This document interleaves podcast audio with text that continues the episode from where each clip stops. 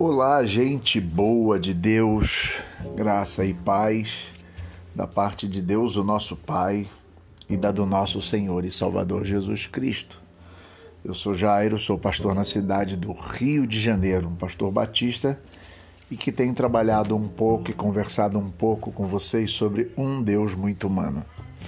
Antes de continuar, gostaria de pedir aí desculpa pela minha ausência há alguns dias isso devido a excesso de coisas aqui, a gente fazendo, a gente realizando nesse tempo de pandemia.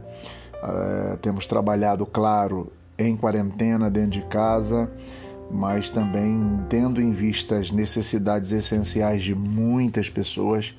Estivemos envolvidos em projetos, em ideias e a gente ainda está envolvido e que tomou muito meu tempo e eu confesso a vocês que acabei deixando um pouco a desejar em mandar a vocês aqui áudios e podermos discutir ou continuar discutindo e conversando acerca do tema tão bom e tão importante que nós nos propomos falar.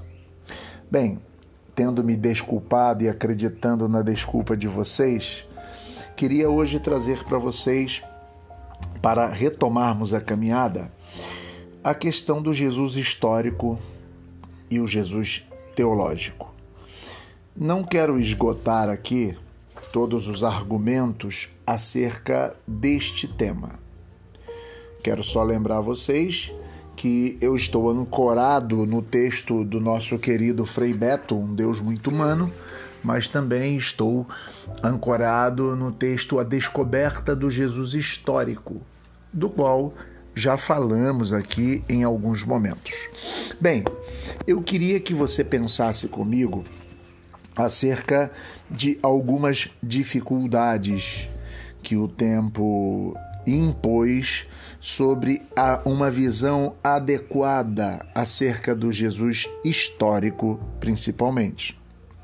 Sempre deu-se ênfase ao Jesus teológico a ponto de um grande teólogo chamado Rudolf Bultmann ter uma assertiva que eu discordo e que a história posterior vai discordar, mostrando que Rudolf Bultmann estava equivocado.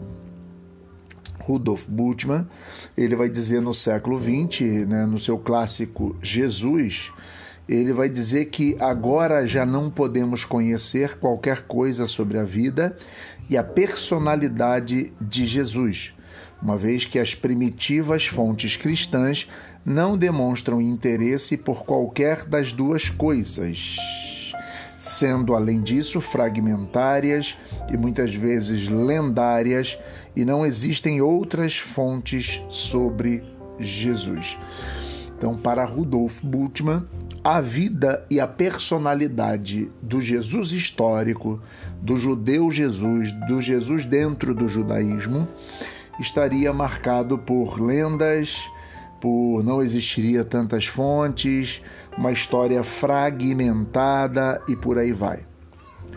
Claro que quando nós pensamos assim, alguns podem ah, de imediato falar, mas talvez tenha alguma coerência né? mas aí nós vamos perceber que existem outros achados, existem outras verdades que precisam, ou outros pontos de vista acerca disto, que precisam ser é, colocados para nós, né? Por exemplo, é, em 1953, Ernest Kassmann, né, ele, ele, digamos, quebra uma linha ou uma trilha do método de estudo que de Orígenes do século III, né, onde ele se considerava um caçador numa floresta e é, buscando qualquer tipo de barulho que pudesse surgir numa, numa, numa pesquisa acerca de Jesus. Mas Kastner ele se debruça a partir de 1947 num achado conhecido como manuscritos do Mar Morto, que na verdade são textos e elementos que provam e que apontam a existência de um Jesus histórico e que seriam, nos últimos tempos, talvez o maior achado arqueológico que nós podemos ter. Né? Então, simples pastores que jogaram uma pedra dentro de uma gruta e de repente ouviram um barulho de, de, de, de louça quebrando, e aí depois um deles escala a montanha e acha lá os manuscritos do Mar Morto. E aí sim, né? Começa-se uma pesquisa e se desdobram de novo, de novo, a partir desse lado humano de Jesus.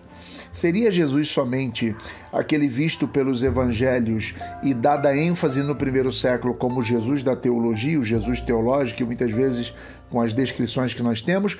Ou seria Jesus um homem de Nazaré que existiu dentro do judaísmo? Então a discussão é muito vasta, mas passou-se a perceber a existência dessas duas figuras e que representam a mesma digamos, pessoa, Jesus Cristo. O Jesus histórico e o Jesus teológico. Mas, claro, sempre lembrando, como sempre foi dada a ênfase no Jesus histórico, agora nós precisamos nos debruçar no Jesus. No, sempre foi dada a ênfase no Jesus teológico, agora precisamos nos debruçar no Jesus histórico.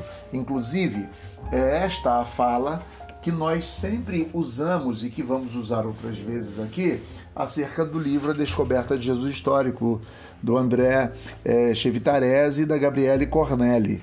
Esse texto é muito importante para quem quiser conhecer mais também sobre o Jesus histórico, tá? Outro autor muito interessante é James H. Charles, Charles Ward, né, que ele vai de fato é, pensar sobre o Jesus de Nazaré como um homem histórico e que tem que ser visto dentro do judaísmo. Então as pesquisas elas evoluem, tá? Elas apontam uma nova realidade. Essa discussão é uma discussão absolutamente grande, mas que só para nós termos um pé, uma noção, um sentido de como nós precisamos hoje nos debruçarmos sobre o Jesus histórico, Jesus humano nunca negar a sua essência divina, mas nunca negar a sua essência humana. Que é aquilo que nós já falamos outrora sobre a existência de uma união hipostática, que é a união de duas naturezas numa só, onde as duas existem e se tornam uma só natureza, que é Jesus Deus homem, e que, sendo unidas, nenhuma das duas fere a outra.